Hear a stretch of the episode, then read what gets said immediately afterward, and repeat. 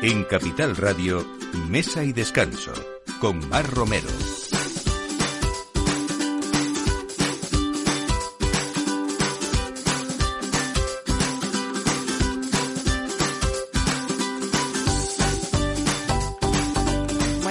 En pleno julio y con estos calores, pues esperando que ustedes por lo menos estén en un lugar donde se encuentren fresquitos, lo estén pasando bien, es la hora del aperitivo, así que nosotros como cada domingo esperándoles y acompañándoles en mesa y descanso. Hoy vamos a hablar de diferentes conceptos gastronómicos, de planes como una ruta del vino de los Arribes, que es uno de los lugares con más encanto y más precioso que hay en España, quizá también eh, menos conocido de todas esas rutas del vino y, por cierto, la más antigua también de las que se, se registraron en, en, España. Vamos a hablar hoy primero con Otto Seijas, que junto con su padre es eh, un empresario y un emprendedor de un proyecto que se llama The Lobster y que lleva ya, bueno, pues desde el año 2018 y que vamos a hablar de ese lobster roll, que es una receta propia y sobre todo llegado directamente del Golfo entre Maine y Canadá. Vamos a hablar de toda esa cocina, a veces eh, no muy conocida de esa costa este de Estados Unidos, pero que es muy sabrosa y que es una fórmula exitosa, como les digo, desde hace tiempo. Eh, hablamos también de un proyecto precioso de Valtravieso, Viñedos Olvidados. Eh, Pablo González eh, es el consejero delegado de esta bodega que siempre nos ha enseñado cosas con mucha alma, por decirlo de alguna manera. Y Viñedos Olvidados es el último y nuevo proyecto con el que rescatan zonas de viñedo tradicional que se estaban descuidando, abandonando y estaban corriendo el riesgo también de ser arrancadas. Vamos a ver estos tesoros ocultos de la mano de, de él, de Pablo González, y nos iremos también a descubrir toda una propuesta en, en, Burgos, Cobo Evolución, de la mano de Miguel Cobos, que va a, ver que, va a hacer que conozcamos la historia de la humanidad a través de, de la cocina. Un menú que recorre seis etapas de evolución humana, interesante, que puede ser uno de los grandes planes de este verano, además de uno de los lugares más frescos de España también. Así que todo esto a partir de ahora en Mesa de Descanso con este equipo, Miki Garay en la realización y quien les habla, Mar Romero. Bienvenidos. Mesa y Descanso con Mar Romero.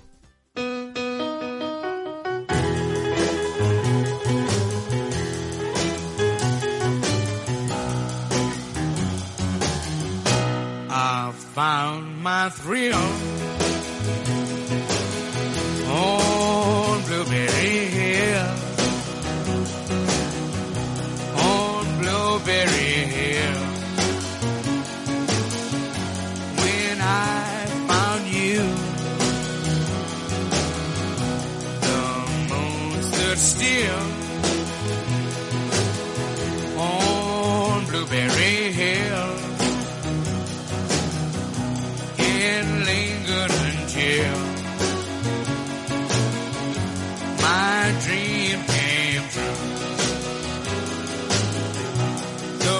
Pues empezamos con este viaje culinario desde Maine hasta Boston, un road trip culinario en el que, bueno, eh, la idea era al principio importar esas recetas las más famosas de Nueva Inglaterra, empezando por la estrella, la langosta en pan.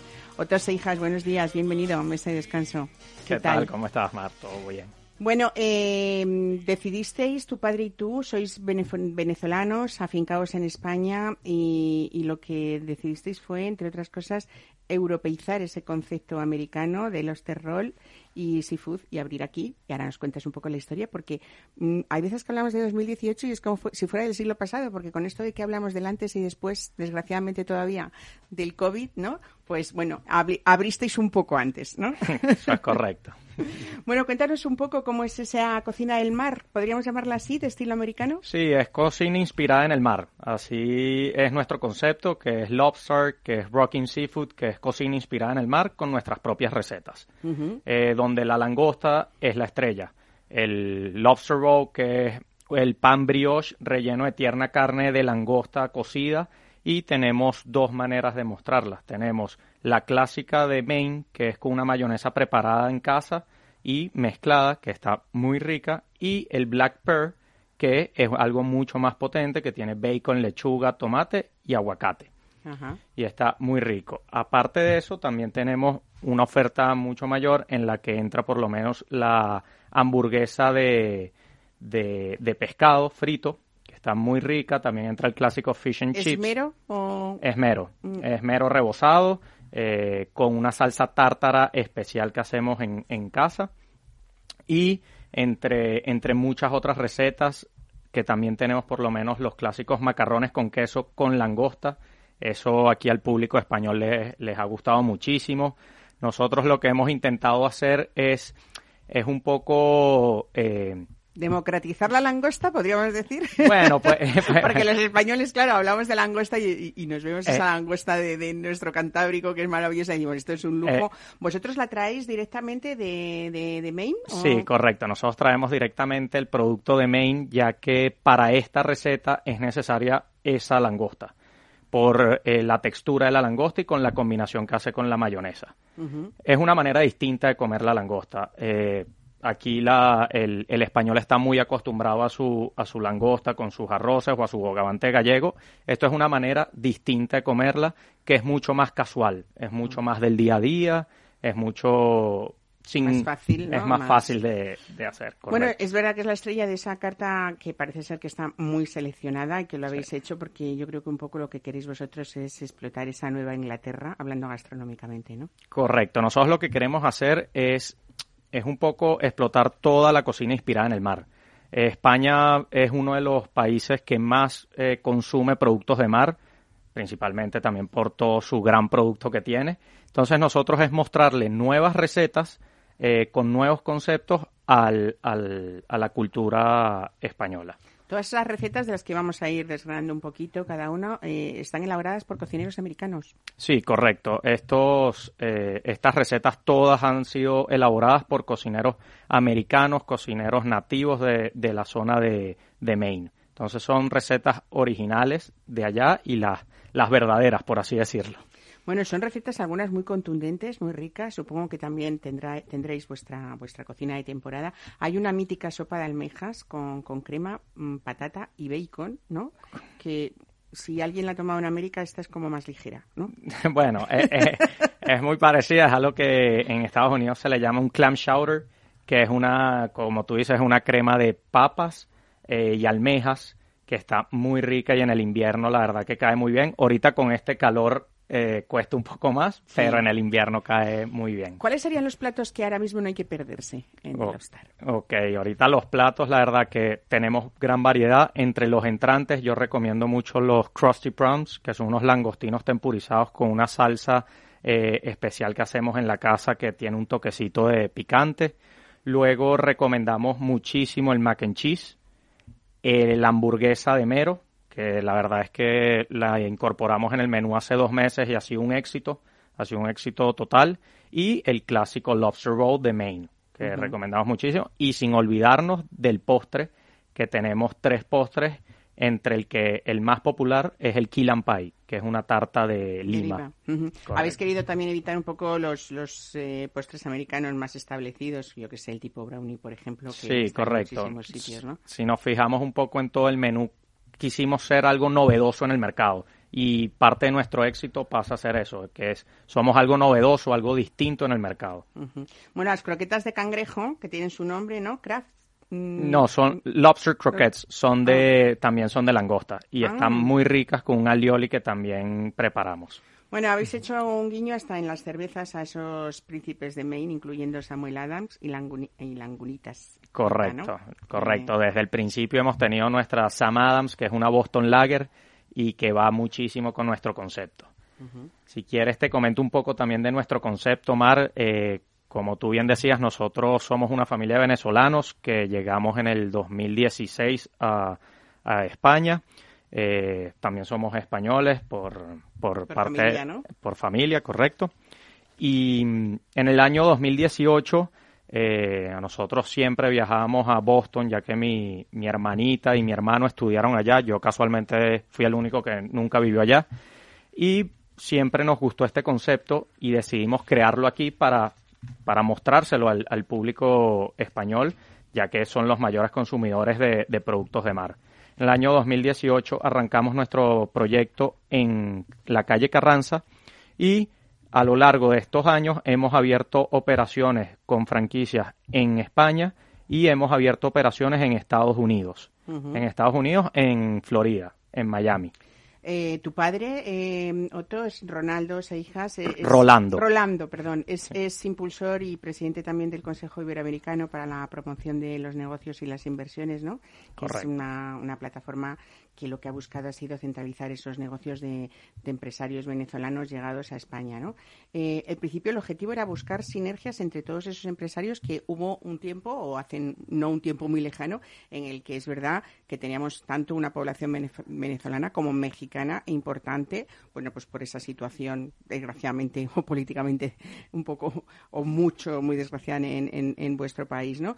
Eh, ¿Ha sido como un refugio de, de- de socios este, este también esta pequeña Venezuela en Madrid o en, en, vuestro caso este proyecto que nos habéis hecho a todos los madrileños, a la gente que viene a Madrid, zambullirnos en este rincón de Norteamérica? Bueno, la, la verdad es que sí, sí, somos bastantes venezolanos que, que estamos en España y que la comunidad española nos ha recibido con los brazos abiertos.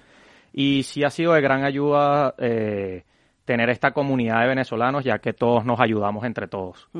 Eh, ¿Tú dirías que esto ha sido un impacto positivo en la economía española? Ese, esos grupos de inversores, de, de empresarios que han venido, sobre todo, eh, en muchísimos proyectos de, de restauración, gastronómicos también, ¿no? Sí, yo creo que ha sido un, un punto a favor a, a la economía y a la cultura española de abrirse a estos nuevos conceptos que estamos trayendo eh, nosotros para mostrárselos a ustedes. Y al final eh, a la comunidad le ha gustado muchísimo. Eh, hay esa, esa pequeña parte de, de lo que es todo el barrio de Salamanca, prácticamente, ¿no? Una de las mejores zonas de Madrid. Eh, ¿Ha habido algún periodista que le ha dado en llamar el Little Venezuela? ¿Es un poco exagerado para vosotros o no? Bueno, la verdad es que no, no te sé qué decir, Mar. Yo, nosotros estamos enfocados en nuestro proyecto, en nuestro lobster, en impulsarlo lo más posible y ese es nuestro, nuestro objetivo aquí en España. Bueno, hay extras y hay que también contar por qué ir al Star, que es lo importante, ¿no? Eh, primero, pues porque todo esto que estamos contando co- y hablando contigo, ¿no? Que te- tenemos que probar ese brioche a la plancha, esa mantequilla, esa langosta bien alineada, ¿no? Y luego, bueno, pues todas esas especialidades que tú has dicho, que a veces es verdad que a mí me parece un acierto desde el punto de vista que eh, la gastronomía de Nueva, Inglaterra tampoco era muy conocida para los españoles. Sí, no, y en, en sí la gastronomía americana eh, siempre la apuntamos con una hamburguesa, con una comida rápida y nosotros lo que estamos haciendo es mostrar que hay mucho más allá de eso. Eh, nuestra cocina es bastante elaborada, aunque sea casual. Nosotros cuidamos muchísimo nuestro producto, eh, desde que llega al restaurante hasta que nuestros comensales lo, lo prueban. Y la verdad es que esto se ha visto reflejado en los buenos comentarios y en la buena experiencia que hemos tenido aquí en España.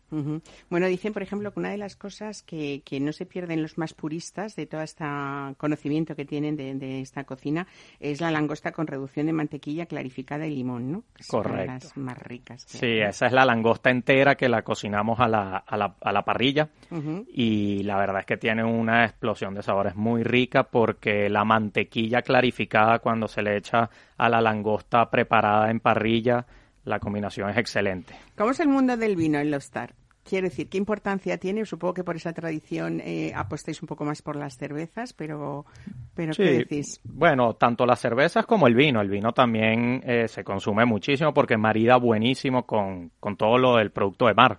Y con la langosta marida buenísimo, más que todo eh, el albariño marida muy bien con, con nuestro lobster roll.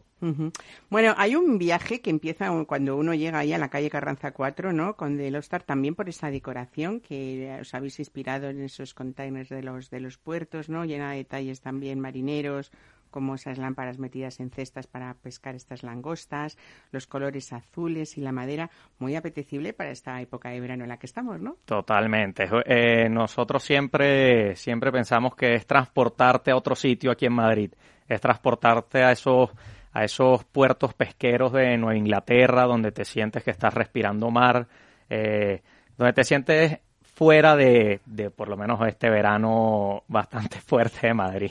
Bueno, estamos, como he dicho, en la calle Carranza, pero hablabas de, de- de- Sí. desde el 2018, que, que ya son varios proyectos. Dinos dónde están. Correcto, tenemos en la calle Ríos Rosa 54 también tenemos nuestro, nuestro local eh, con su terraza bastante buena y estamos con miras de abrir nuevos, nuevas aperturas tanto en Madrid como en Barcelona. Bueno, qué bien, ¿no? Sí. Otto, ¿algo nos queda que decir o decir que, por favor, que no se lo pierdan? Eh, Bueno, la verdad es que el Lobstar, como siempre decimos, es la casa de todo el mundo, los esperamos eh, y bueno, eh, que vengan a, a probar nuestros productos que estamos seguros que les van a encantar. Muy bien, pues Santos e hijas, muchísimas gracias por traernos ti, esta cocina divertida, eh, poco complicada y sabrosa también, sobre todo. Eso es ¿no? lo importante, Eso eso es. es, lo importante. Muchas gracias. A ti. Mesa y descanso. Capital Radio. Darling, you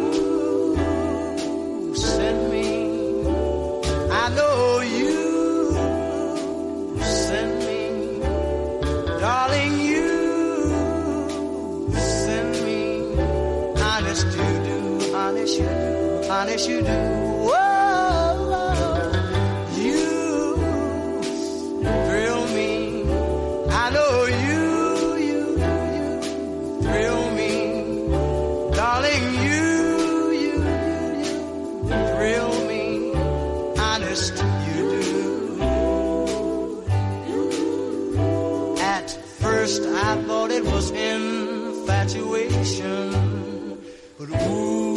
It's lasted so long. Now I find myself wanting to marry you and take you home. Whoa, you,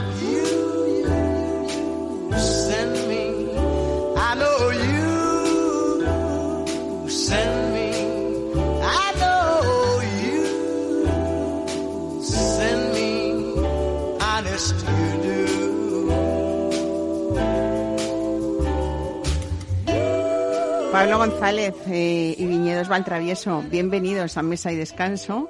Me encanta hablar con una persona que, que, que- en, este, en esta emisora tiene, tiene mucho que ver con esta emisora, no solamente por lo gastronómico en este programa y por lo vinícola, sino porque tú siempre has desarrollado a lo largo de tu carrera, de tu vida, proyectos de, inversión en otros sectores, en el audiovisual, el inmobiliario, en el hotelero, en la alimentación. Y resulta que en el año 2002, con tus hermanos, decides hacer realidad un sueño. Y me gusta empezar esta conversación así para que me cuentes cómo todo es posible en la vida, ¿no? Buenos días, Mar, ¿qué tal? ¿Cómo estás? Bien. Eh, pues sí, efectivamente, este es un proyecto que arranca en el 2002, después de haber hecho muchas cosas, de, de tener experiencia en distintos sectores, pero realmente la pasión que me mueve a mí en estos momentos es, es el vino, es el, el proyecto que hacemos en Ribera del Duero con Bodegas Valtravieso y los otros proyectos que estamos desarrollando ahora alrededor de nuestro proyecto principal que es Ribera del Duero con, con Valtravieso. Bueno, dedicación exclusiva a esto, porque hay mucho que contar y mucho que hacer sobre todo, ¿no? Absolutamente, educación exclusiva. Es decir, me faltan horas al día para dedicarle a esto del vino. Aparte que es que es, es, es un, es un eh, mundo, es un negocio que es apasionante, que te absorbe pues 36 horas si el día tuviera 36 horas, eh, desde lo profesional hasta, hasta la parte de, de ocio, la parte eh, cultural, es decir, todo te, te envuelve y te, y te absorbe. Bueno, hablábamos, eh, Valtravieso nace en 1983, pero tenemos que hablar de un nuevo camino a partir de los comienzos de 2021 aproximadamente, porque es cuando vosotros decidís que, que hay que hacer identidad, porque la Ribera del Duero es verdad que es muy grande, eh, hay también eh, grandes vinos, pero vosotros queríais hacer, eh, bueno, pues vinos a partir por lo menos, en principio, de unas viñas que estaban situadas en un lugar privilegiado, por ejemplo, como, es el Páramo, ¿no? Eh, era una finca en la que ya empezaba a haber sello de calidad de bodega y, y luego ahora mm, has decidido que mm, Viñedos Olvidados tiene que irse más allá de Ribera del Duero y hacer eh, incluso hacer viñedos o, o vinos con muchísima identidad dentro de denominaciones de origen por las que no apuesta a veces mucha gente y sobre todo porque es difícil, ¿no, Pablo? Sí, efectivamente, somos un poco atrevidos, podríamos decir, en ese sentido, pero es verdad que en el 2002 arrancamos el proyecto de Valtravieso en Ribera del Duero, en, en un enclave muy especial. Nosotros siempre decimos que, que somos un Ribera del Duero diferente, porque básicamente la característica principal de nuestros vinos se debe a la ubicación de nuestro viñedo. Estamos en un páramo a 920 metros de altitud, un páramo calizo, y realmente la Ribera del Duero se caracteriza por suelos arcillosos, suelos arenosos y suele tener los viñedos en terrazas en el torno de los 750 800 metros de altitud. A 920 metros, que es donde estamos nosotros de altitud, eh, te aseguro que eh, las viñas trabajan de forma diferente, los procesos de maduración son mucho más lentos, eh, hay que trabajar con un enfoque distinto. Sin embargo, ahora es verdad que hay muchas bodegas que han apostado sobre todo por esas altitudes, cuando al principio a lo mejor quienes lo habíais hecho anteriormente os podrían haber tachado un poco de, no sé si de locos o de atrevidos o de, porque claro, esas altitudes como tú dices en Ribera del Duero eran casi imposibles, pero estamos ante un avance importante y preocupante de ese calentamiento de la tierra, ¿no? Y de ese cambio climático. Pues objetivamente es así. Hace 20 años, pues nadie hablaba de estas cosas y se podía entender que el estar en el páramo, pues era diferencial en cuanto a que era diferente tipo de suelos, pero la altitud no marcaba y hoy por hoy trabajar en altitud es, diferencial en sentido muy positivo. Es decir, somos capaces de mantener temperaturas un poquito más bajas que la media de lo que hace el valle. Eh, trabajamos con gradientes de temperatura muy altos día-noche, pero los días eh, son menos calurosos con lo cual los procesos de maduración son más lentos, eh, podemos respetar más los aromas frutales, eh, la uva no se cuece. Te puedes, este año, por ejemplo, con los calores que estamos padeciendo, te puedes imaginar que la vendimia se va a adelantar en Ribera del Duero pues fácil de entre 20 y 25 días. Nosotros pensamos eh, que igual empezamos a vendimiar un 20 de septiembre. Pero no me cabe duda de que Ribera del Duero, la primera semana de septiembre este año, estarán entrando uvas en, en alguna de las bodegas. Eh, y, objetivamente es así, el, calentamiento global nos lleva hacia, hacia eh, veranos mucho más calurosos, unos climas donde la lluvia cada vez es, más complicado de, disponer del, volumen necesario.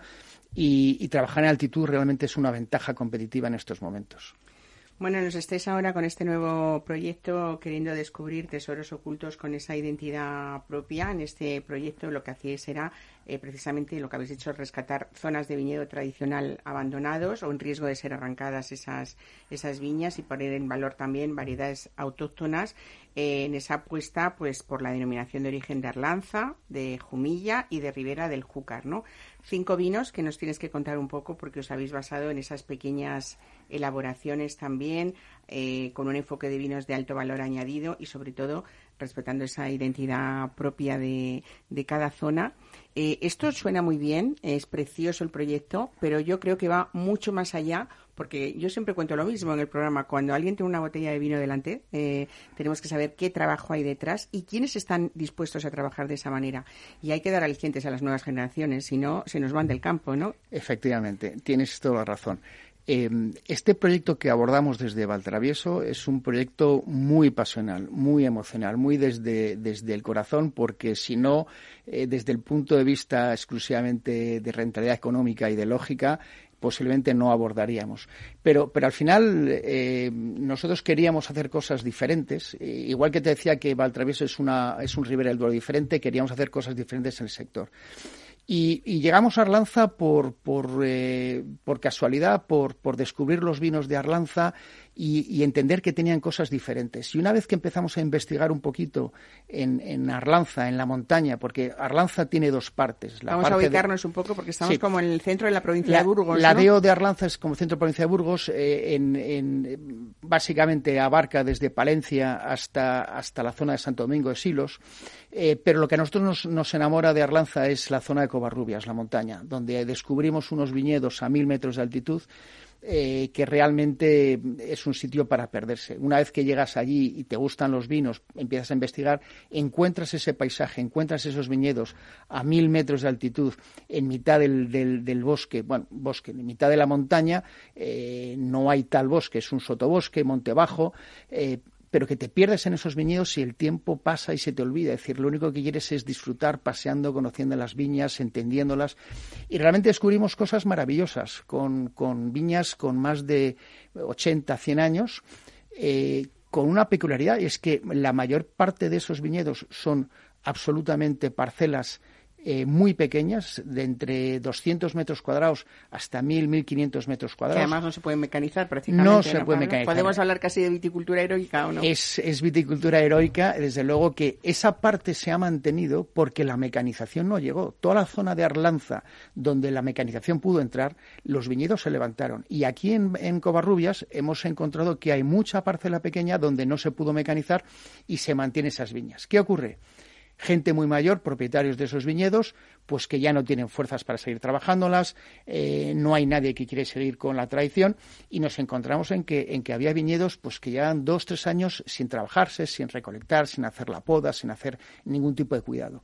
Entonces nos, nos embarcamos en este, en este apasionante proyecto de intentar recuperar todas esas viñas viejas. Después de tres años trabajando en la zona, Hoy disponemos de 52 parcelas pequeñitas que hacen un total de 7 hectáreas y media.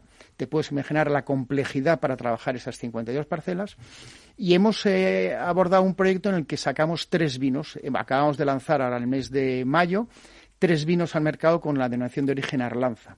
Hacemos un blanco, Muniadona. Muniadona. Es un, un blanco que es, eh, es una maravilla, es, es, algo realmente especial. Es un albillo mayor, eh, muy complejo, pero tiene también eh, variedades de viura, tiene alarige, tiene cayetana blanca, tiene castellana, castellana blanca. Es, es una complejidad eh, sublime. Y, y, lo curioso de este, de este vino es que las cepas blancas están repartidas entre todas las parcelas de, de, de uva tinta. De tinta, como se hacía antiguamente, claro. Claro, y entonces hacemos una vendimia absolutamente manual, personalizada, en la que voy yo, eh, viene algún hijo mío también a, a, echarme una mano, Ricardo el enólogo, el viñerón que tenemos allí, y pasamos un día recorriendo las 52 parcelas para recoger apenas 800.000 kilos de, de uva pero, pero, pero es apasionante. Y, y, realmente, si después vemos el resultado de este Muniadona, que es eh, de una complejidad, de una sutileza. De, de, ¿Lo fermentáis en barrica, no? Sí, está fermentado en barrica, eh, tiene una crianza sobre elías eh, importante y luego le damos en total unos 12-14 meses de crianza en barrica. ¿Y qué producción tenéis de este? Pues primera cosecha del 2019 apenas sacamos 400 botellas. O sea, una joya, ¿no? Es Lo que yo contaba joya, antes. Es una ¿no? joya, Tesoros. es una joya, efectivamente. Claro. Estamos intentando incrementar producción, pero es muy complicado por las limitaciones de, de, de las cepas de uva blanca que tenemos allí, que son pocas. Pero este año nos hemos atrevido a replantar eh, media hectárea con una selección basal de todos los eh, cepas que teníamos de uva blanca entre las parcelas de uva tinta y esperamos dentro de tres, cuatro años poder sacar eh, un poquito más de producción al, al, mercado. Los próximos tres años eh, vamos a estar trabajando sobre volúmenes de unas 500 botellas con este vino. Pero merece la pena, realmente es, es, es, muy, muy, muy diferente, es muy interesante. Luego tenéis dentro de esta denominación de Arlanza, como decías, otros dos vinos, en este caso tintos, uno de, de parcela, un tinto de parcela y otro de villa. Cuéntanos Efectivamente. Un poco estas eh, básicamente de las 52 parcelas siempre elegimos una parcela que por la complejidad, por, por la, eh, las condiciones características de un año concreto, elaboramos eh, o embotellamos independientemente. Ese es nuestro vino de parcela. Entonces siempre hay una que nos llama la atención por lo que sea, estructura, aromas, eh, acidez. Y ese, y ese, con esa parcela hacemos un vino de parcela que en este caso es Cerro Cerezo. Las añadas 2019-2020 siempre ha sido la misma parcela que fue la parcela de los lirios. Eh, y es una parcela muy bonita que está cubierta con, con, cerezos y de ahí el nombre de Cerro Cerezo. Es una parcela en la montaña. Toda la parcela llena de, de, de cerezos y, y, el nombre no podía ser eh, más apropiado, el Cerro Cerezo. Eh, es un vino complejo, muy mineral, con, con frutos eh, sobre, sobre, fruta roja, sazonada, magnífica acidez, notas de mineralidad. Es, es, un vino complejo, pero apasionante y fácil de beber. Uh -huh. Y con el resto de parcelas lo, hacemos lo que llamamos un vino de villa. Eh, sería un ensamblaje con el conjunto de las otras 51 parcelas que no hemos eh, embotellado individualmente. Todas se trabajan de forma separada y luego hacemos un ensamblaje y hacemos un vino que se llama las mamblas. Las mamblas, mamblas es la sierra uh -huh. que eh, tenemos enfrente de Covarrubias, enfrente de la montaña de Covarrubias y que preside el maravilloso paisaje que tenemos en la zona. Uh -huh. Con lo cual es un tinto muy, muy interesante, muy fácil de beber, es, eh, también muy mineral con, con sobre frutos rojos, es muy fluido, tremendamente sedoso, con un ataque muy fácil y que crece en boca. Nosotros siempre tenemos eh, la facilidad por la zona de tener un hilo conductor con todos estos vinos, que es una magnífica acidez natural, con lo cual los vinos son muy frescos, la sensación de frescura está presente. Es algo que nos da la altitud, lo tenemos en Ribera del Duero con Valtravieso y lo tenemos en Arlanza con, los vinos de, eh, que estamos elaborando allí también. Esa frescura, Pablo, si nos eh, en este viaje de este nuevo proyecto del que estamos hablando a la denominación de origen Jumilla, eh, es un poco otra vez la búsqueda de esa frescura y de aportes diferentes a lo que se ha hecho tradicionalmente en una zona que es verdad que los vinos son de corte muy mediterráneo, pero también a lo mejor no eran tan frescos y ahora es ese enfoque el que vosotros buscáis, ¿no? También. Bueno, pues esta es la segunda parte de nuestro proyecto de viñedos olvidados. Eh, la primera parte está ubicada en Arlanza, eh, con vinos con mucha influencia atlántica, y damos un paso hacia, hacia el Mediterráneo. Mm, el, por qué ir a, Jumilla o a Ribera del Júcar, que ahora hablaremos del otro, del otro vino que tenemos allí también en Ribera del Júcar, básicamente es por volver un poco raíces atrás. Eh, el enólogo de nuestro, Ricardo Velasco, es valenciano y él tenía especial interés en poder hacer un monastrel y un bobal eh, un poco al estilo que estamos haciendo con nuestra experiencia, con nuestro know-how en, altitud. Entonces, buscamos también monastrel realmente diferente y encontramos, después de búsqueda durante también tres años, en Albacete, eh, en Fuente Álamo, un viñedo muy especial, también a 800 y pico metros de altitud, eh, en mitad de un bosque hay una parcela, un viñedo sobre suelo calizo eh, monastrel 100% excepcional. Eh, no queremos hacer eh, nosotros monastreles al estilo mediterráneo, sino que queremos hacer un monastrel un poco basado en la verticalidad de los taninos, en vinos elegantes, frescos, eh, esa, esa, esa, frescura nos la va a dar otra vez el suelo calizo que tenemos en Fuente Álamo y nos la va a dar la altitud que mantenemos y vamos a hacer los vinos más fluidos, con menos estructura. Vamos a respetar la tipicidad del monastrel sobre esos aromas, con esas notas eh, un punto eh, herbáceas, muy, muy representativo del monastrel, pero vamos a darle esa elegancia y esa finura que a veces eh, no poseen todos los monastreles, donde a veces son un poquito pesados, un poquito eh, demasiado sobremadurados. Buscamos un puntito de, eh, recolección ah, antes de que tocara el momento óptimo para buscar ese punto que tengamos un poquito menos de, grado y que sea el vino que exprese realmente lo que es y con esa frescura que estamos buscando.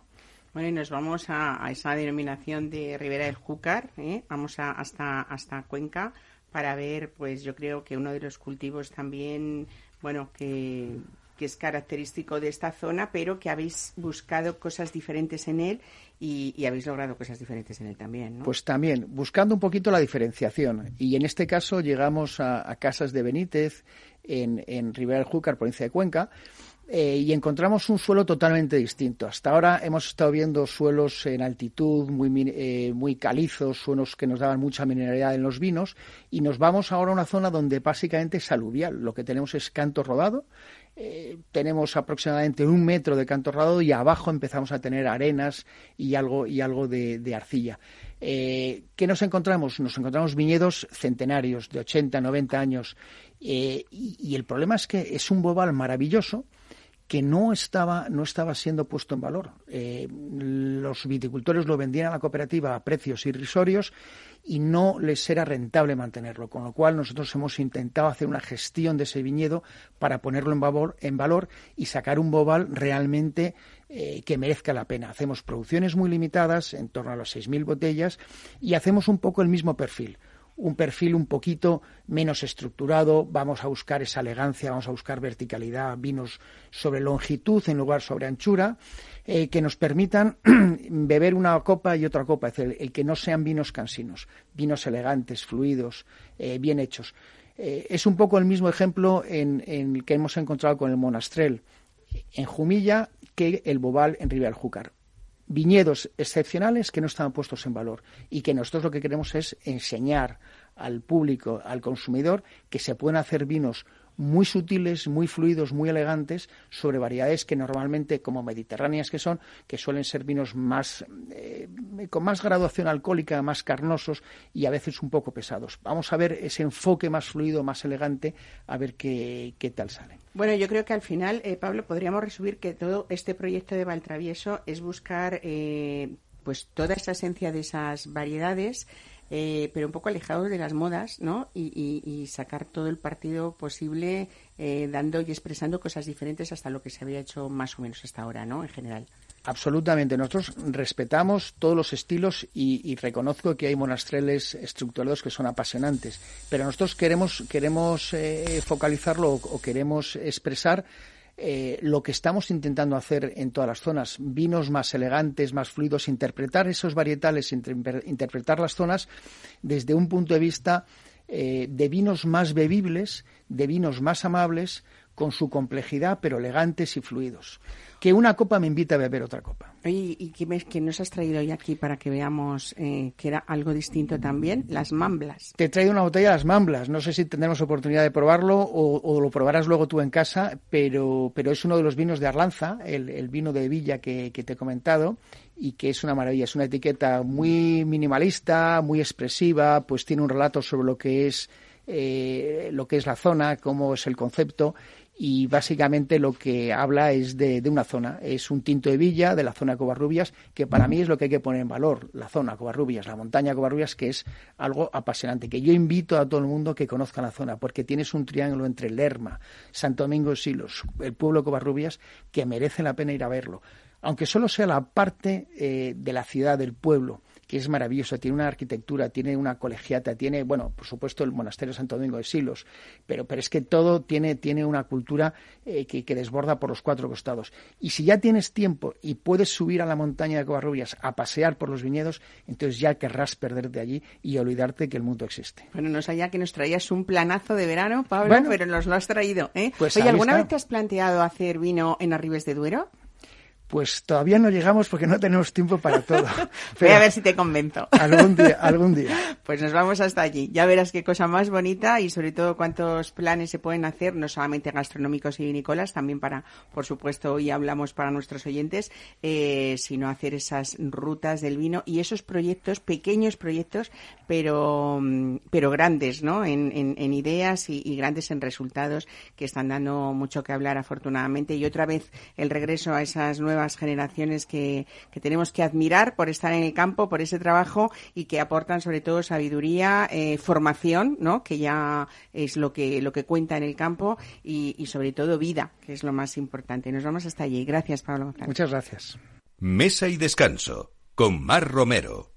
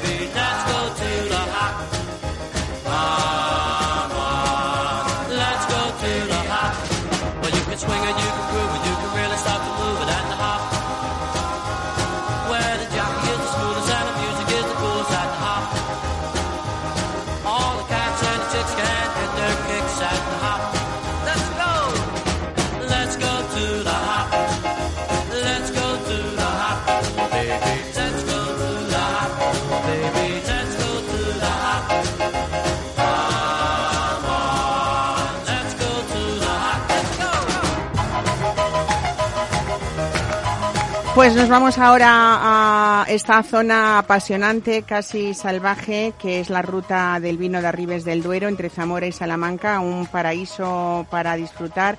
Liliana Fernández es la vicepresidenta de la denominación de origen de Arribes del Duero y la presidenta de rutas del vino de Arribes. Liliana, buenos días, bienvenida a Mesa y Descanso. Hola, buenos días, Mar, ¿qué tal? Muy bien.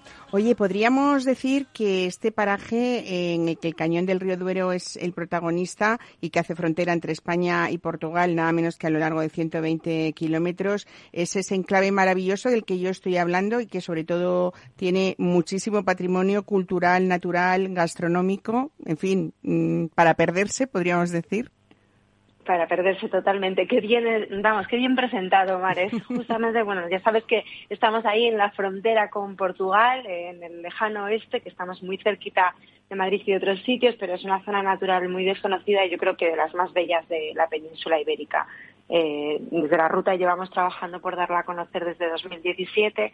Bueno, como has dicho, yo soy la gerente de la ruta y bueno, pues ahí estamos intentando potenciar eh, la zona. Me ha encantado lo que has dicho, ¿no? De, de, esa zona oeste, porque realmente estamos hablando de cañones, ¿no? De, de bueno, se le conoce como arribes o, arribas, dicen en la parte de Salamanca también, ¿no? De, de, esa, de esos arribazos de, de los cañones del río Duero, de ahí viene el nombre pero mm, tenemos que decir también que todo esto ha hecho entre cañones y llanuras eh, un microclima casi mediterráneo donde crecen frutales, vegetales, olivos, viñas y, y que es una zona llena de posibilidades, ¿no, Liliana? Eso es, nosotros estamos, eh, como comentábamos, ahí en la frontera con Portugal, justo donde el río Duero se convierte en aguas internacionales. Todos tenemos en la mente el río Duero que va de forma así paralela eh, por la península y de repente tuerce hacia abajo, tuerce en nuestra zona con la montaña que se encuentra con unos cañones impresionantes y entonces tenemos en la penillanura un clima y en el cañón otro. Ya tenemos pues aceite de oliva con olivos, eh, naranjos y cosas muy mediterráneas en una zona pues en la que además tiene influencia también atlántica, con lo cual es perfecto para encontrar cosas únicas en el mundo. Yo te voy a pedir, Liliana, que nos hagas un plan casi de fin de semana, breve, pero, pero eh, yo empezaría, no sé si está bien o no, pero a destacar sobre todo, no sé si ese sería el inicio del camino, ese crucero ambiental por el Duero que, que desde luego eh, organiza esa Estación Biológica Internacional y que dura, pues depende, una o dos horas, ¿no? Y que yo creo que ver allí cómo viven nutrias, cigüeñas, negras, águilas imperiales es algo que todavía cuando uno pasa por allí mm, es como queda esperanza en nuestro mundo y en nuestra vida, ¿no?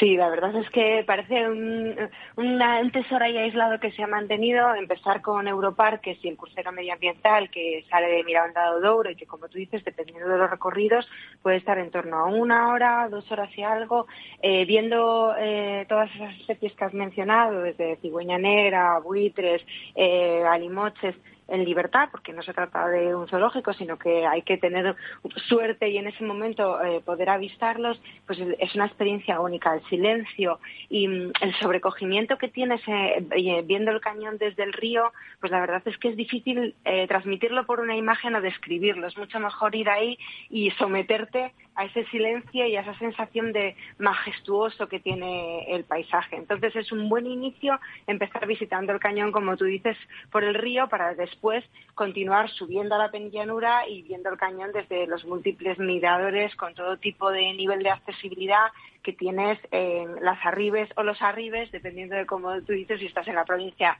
salmantina o zamorana de la zona del parque. Yo creo, Liliana, si no me equivoco, que trae las eh, rutas que, que o, de las eh, cosas o los planes más importantes que podemos hacer o que no nos debemos perder son esa ruta de las bodegas subterráneas de, de Fermoselle, que, que, hay muchas abandonadas y que casi ninguna está operativa para la elaboración de vino, eh, pero, pero es verdad que ver esas bodegas todavía excavadas en esas rocas, ¿no? Eh, y hacer ese recorrido también por un por un pueblo que, que es eh, en sí solo un, monumento, ¿no? Y que, y que nos enseña mucha historia, incluso la historia tan interesante sobre los judíos que se alojaron en ese pueblo durante la expulsión de los moriscos y, y, descubrir, bueno, pues, pues todo ese paisaje y toda esa tradición a, a través de esas calles, ¿no? Claro, desde el barco podemos pasar por el mirador de las barrancas y después ir a Fermoselle y en Fermoselle hacer la visita a las bodegas subterráneas que como tú dices llevan eh, pues varios años realizándolas, se pueden ahí visitables en torno a unas seis, ocho y en su momento se desarrollaba eh, la elaboración de vinos, pero ahora ya todo el mundo ha pasado eh, a bodegas normales sobre tierra para mantener unas condiciones pues higiénicas diferentes y lo único que se elabora en algunos una bodega subterránea es la parte de la crianza en barrica. Entonces, se puede ver desde la configuración del pueblo, las primeras bodegas subterráneas que se realizaron a su evolución, la vinculación con la parte de la judería y el, barrio judío de lo que es Fermoselle y bueno, se hace muy agradable, en torno a una hora y algo de visita y bueno, acompañados por Olvido, nos lleva a través de todo el pueblo, un poco contando cuál es toda la historia y lo que se conoce. Ahora mismo se va a empezar con un inventario porque, bueno, para que lo sepa la gente que nos está escuchando, eh, tiene en torno a unas mil bodegas, gente que dice que más, eh, debajo de sus casas, y entonces van a hacer un inventario oficial para ver exactamente cuántas de esas bodegas se mantienen. Pero es un patrimonio increíble y también muy desconocido, con lo cual merece muchísimo la visita para después poder parar ya a comer en alguno de los restaurantes que tengas en la localidad. Sí, porque además en esta ruta de, de los arribes, eh, tanto en la zona de Zamora como, como dices tú, y también en la de Salamanca, en total hay 43 socios en esta ruta, si no me equivoco, y cada uno de ellos ofrece esas diferentes perspectivas desde de la zona, ¿no? Desde cultura, patrimonio, salud y bienestar también, turismo rural y activo, eh, y desde esa eh, punto de vista gastronómico y enoturístico también podemos visitar fábricas de embutidos, de quesos, ¿no? Es un poco ver también, como anunciaba yo, esas nuevas generaciones que se han incorporado con toda su formación a, a seguir, en algunos casos con las empresas familiares y en otros a hacer proyectos importantes eh, como emprendedores, ¿no? Claro, apuntas además de forma muy acertada el número de asociados como los asociados privados. O sea, todo ese, número los 43 socios que hay es en la parte privada. Además, tenemos socios públicos porque todas las rutas del vino que hay en el territorio nacional tienen esa parte público-privada. Nuestro presidente es el alcalde de Villarino, que es Julián Martín, y eh, la parte pública, eh, los pueblos asociados, apoyan también el desarrollo de estos pequeños empresarios, que como tú bien comentas, es otra de las casuísticas así características de Arribes. En Arribes, cuando visitas una bodega, cuando te vas al barco, cuando visitas las bodegas subterráneas, en general siempre te atienden los pequeños artesanos que son los propietarios, enólogos y la gente que cuida el negocio, con lo cual también es un tipo de turismo más cercano y como muy directo porque estás en estrecho contacto con el productor. Es muy difícil ir a una gran bodega y que sea el enólogo el propietario el que te atienda y sin embargo pues en Arribes es eh, muy difícil encontrarte lo contrario. Eh, Liliana, hablando ya de vino, que podríamos hablar que en los arribes eh, hacer un título como viñedo español con alma portuguesa.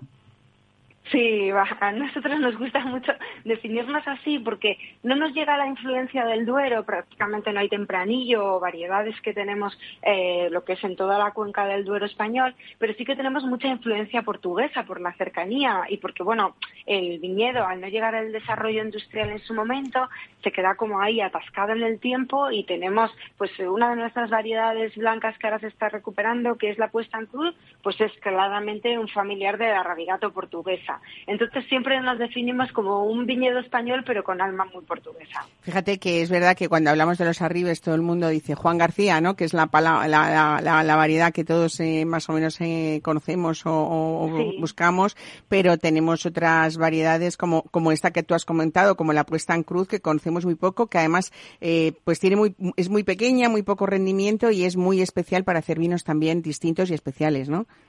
Sí, tiene una acidez muy marcada y mm, lo que comentas con las variedades es una cosa muy interesante porque somos una especie de reservorio. De hecho, el ITACIL, el Instituto Tecnológico Agrario de Castilla y León, tiene desde hace unos 20 años una plantación en Villarino de los Aires donde tienen estas variedades que han ido determinando en la zona para hacer una mm, reserva del material genético para evitar que se pierda, porque nosotros en Arribes la situación es que vamos perdiendo superficie de viñedo eh, de forma constante. Entonces, además de la Juan García, que tú ya has comentado que también es familiar de la tinta gorda en Portugal, dicen los portugueses, pues está en tintas eh, Bruñal, Bastardo, Mandón, eh, Tinta Jeromo, cosas pues que solo puedes probar si catas los vinos de la zona y solo puedes ver si visitas a River. Y en blancas, pues fundamentalmente la Veña Blanca y la Puesta en Cruz, que son las que eh, con las que se trabaja. O sea que la gente que nos está escuchando posiblemente no haya oído hablar de muchas de estas variedades. Liliana, además de ser gerente de la Ruta del Vino de Arribes, decía que eres vicepresidenta de la denominación de origen de Arribes del Duero también. Eh, pero además eres propietaria junto con José Manuel Benítez de una bodega que es El Ato y el Garabato, una bodega familiar que, que, bueno, nos has comentado muchas veces que no habéis venido a inventar nada, pero sí a querer recuperar viejas elaboraciones y también variedades olvidadas, ¿no? En esta zona que es, que es apasionante y que es patrimonio único de, viñedos también. Cuéntanos un poco, pues, eh, lo que ya nos estabas contando, pues variedades como la, la puesta en cruz, la, la, Juan García, la Bruñal, también eh, la Rufete y la, y la Bastardo, aunque quizá esa sea más, más de la zona de, de, Salamanca, ¿no? Eh, pero ¿qué, ¿qué habéis buscado en ese pequeño proyecto, un pequeño proyecto con, grandes resultados y sobre todo con grandes esperanzas también, ¿no? En vuestra en vuestra bodega. Lo de lo del lato y el garabato eh, viene un poco es un comentario que aparece en el Quijote. Sí, ese, sí, sí, sí, es una expresión que aparece en el Quijote y que le dice Sancho a Don Quijote, en plan, doy todo lo que tengo. El ato es el atillo del mendigo y el garabato el palo, entonces darle el ato y el garabato es poner todo lo que uno tiene en un proyecto. Entonces, en este pequeño proyecto nosotros hemos puesto pues mucha ilusión y continuamos trabajando muy duro, como tú dices, un poco por mantener, por recuperar y por dar el sitio que se merecen a estas variedades con las que tradicionalmente no se ha trabajado a alto nivel porque se utilizaban para hacer vino de casa. Entonces cada uno hacía el vino que, le gustaba. De hecho, eh, nosotros siempre comentábamos que se habla mucho en el mundo del vino, pues por supuesto del terroir, de las variedades, orientaciones, suelos, pero que para nosotros también es muy importante la persona que plantó hace 100 años esa viña y que eligió las variedades que quería tener ahí para elaborar su vino. Nosotros tenemos mezclas hasta de 15 variedades en, por el en cada viñedo, que también es una cosa bastante portuguesa, esa eh, la forma de elaborar, porque los vinos, los vinos no se corregían ni se les hacía nada en bodega, sino que se elaboraban en el campo. Y nosotros hemos retomado eso, el hecho de tener eh, muchísimo respeto con lo que viene de la viña, cuidar mucho el viñedo y no corregir en bodega nada, sino que utilizamos lo que tenemos para hacer vinos de alta calidad dentro de, bueno, de que estamos empezando y estamos poniendo todo el esfuerzo que, podemos. En la actualidad, ¿en cuánto, en, cuántas botellas estamos de, elaboración aproximadamente en nuestra bodega? Elaboramos unas 15.000 botellas, que es más o menos el tamaño que tienen otros productores de la ruta, como Chus en Frontío o como Pastrana, o como también en Aldea Dávila José Luis con eh, su bodega, más o menos estamos en torno a las 15.000. Y tenéis blancos, eh, un, blanco, un rosado y dos tintos, ¿no? Sí, elaboramos tanto blancos, blancos con eh, Doña Blanca, que sería en este caso otro cuento, y con Puesta en Cruz, que son los eclécticos, y luego tenemos un rosado, y varios tintos. El tinto es eh, sin blanca, uno de ellos, y de buena jera, otro de los tintos que elaboramos. Bueno, vuestro rosado, la cefa, se refiere a ti, que es la que eres la jefa, y que, que, hace una asturiana a los arribes, ¿no? bueno, el amor, Mar, ya sabes tú. el amor lo puede todo, ¿no? el amor todo lo puede. Muy bien. el Sayagues es mi marido. Él es el que desciende de la zona de Sayago. Y bueno, nosotros hace varios años que vivimos en el pueblo, en Formarí, y la verdad es que muy bien. De verdad te invito a todo el mundo a visitar la zona porque es una zona que no deja indiferente y que es muy desconocida, con lo cual merece la visita. Estamos eh, en coche a poco más de dos horas y media de Madrid y merece muchísimo que se den un paseo por Arribes, visiten eh, la mermeladería con piqui, los aceites, con el regalo de Atenea o con eh, los otros productores que están en la ruta y los vinos, porque de verdad merece mucho la pena la visita. En esas rutas del vino, Liliana, es cuando nos damos cuenta que hay apuestas interesantes de vida, ¿no? Eh, pues como digo, con esos pequeños productores, jóvenes emprendedores que están haciendo pues eh, realidad el que se reviva muchísimas veces ese, ese campo que tanto nos hace falta y sobre todo que haciendo bien las cosas nos dan también muchas alegrías, ¿no? Y, en este caso la manera de hacerlo es conocerlo, ir de ruta en ruta y desde hoy o hoy era esta nuestra propuesta, los arribes del Duero. Así que gracias por traernos este plan de verano ahora, pero en cualquier eh, parte y en cualquier momento del año seguro que, que van a disfrutar muchísimo y van a pisar una zona quizá, como decía, de las más desconocidas de España y más bonitas también, ¿no? Eso es, eso es, desde Aldea Dávila, la zona de Salamanca, la zona de la Fregeneda, San Felipe de los Gallegos, de verdad, no saben lo que se van a encontrar. Son pueblos maravillosos y que merecen muchísimo la visita.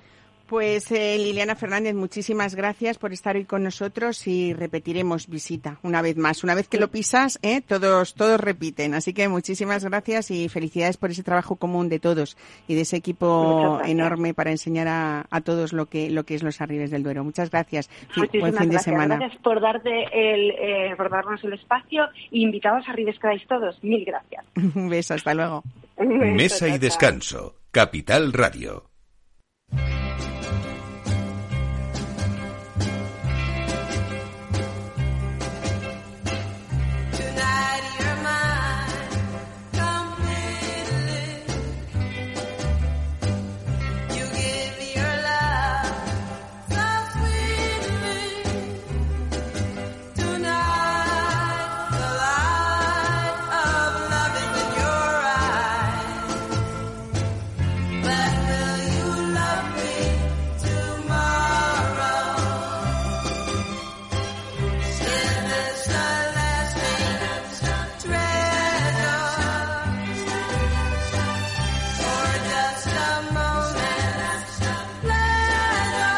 Bueno, pues nos queda muy poquito de programa. ¿eh? Yo, gracias a Otto Seijas y, a Pablo González que siguen con, conmigo, estamos disfrutando, espero que estéis disfrutando de este estudio en el verano a pesar del calor y sobre todo, bueno, pues un poco de las propuestas. Eh, Otto, qué, qué bueno es, ¿no? Disfrutar también de, de, diferentes paisajes, de diferentes gastronomías, de esos vinos tan distintos en España como venezolano y como afincado aquí ya desde hace años. ¿Qué piensas? Muchísimo, la verdad que día a día es un disfrute, es un disfrute por la gran variedad, porque cada vez aparecen nuevos proyectos, eh, también por la cultura.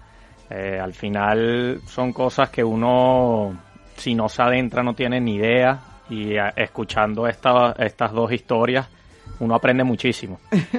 Muy bien, Pablo González, vinos para el verano también, ¿por qué no, no? Por favor, sí, por supuesto. Esa es la gran pelea que tenemos los bodegueros con el verano. No, es que en verano los vinos tintos ya se bebe cerveza. No, me no.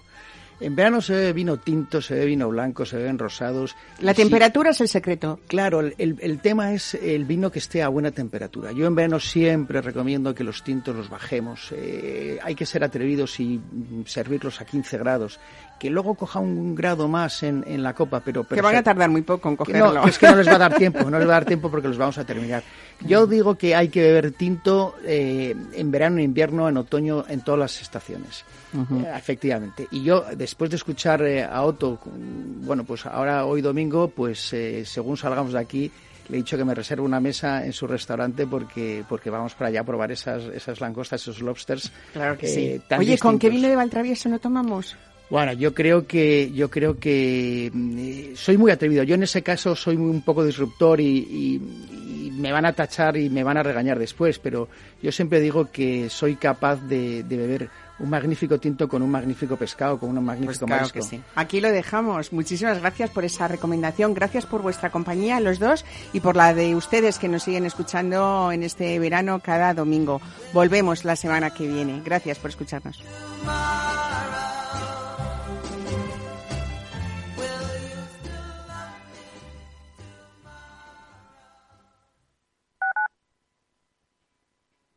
Capital Radio Madrid 103.2. Nueva frecuencia, nuevo sonido. Restaurante Ferreiro, todo el sabor de la cocina asturiana con los mejores pescados de pincho de nuestros mares y nuestras carnes del Principado. Recetas sabrosas y actualizadas junto a los platos más emblemáticos de la alta cocina asturiana. La fabada, premio la mejor de Madrid 2017 y las verdinas con bogavante y almejas. Pruebe nuestro famoso arroz con leche y nuestros menús diferentes en cada temporada. Calle Comandante Zorita 32, teléfono 91 553 9342. Una recomendación del programa gastronómico Mesa y Descanso. Esto te estás perdiendo si no escuchas a Rocío Arbiza en Mercado Abierto.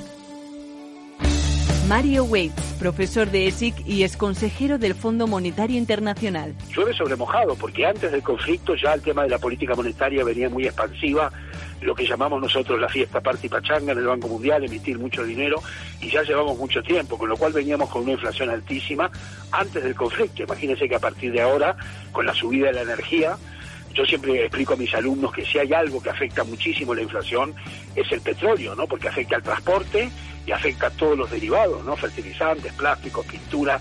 O sea que si sube el precio del pollo no pasa nada, pero si sube el precio del petróleo sí. Mercado Abierto con Rocío Arbiza.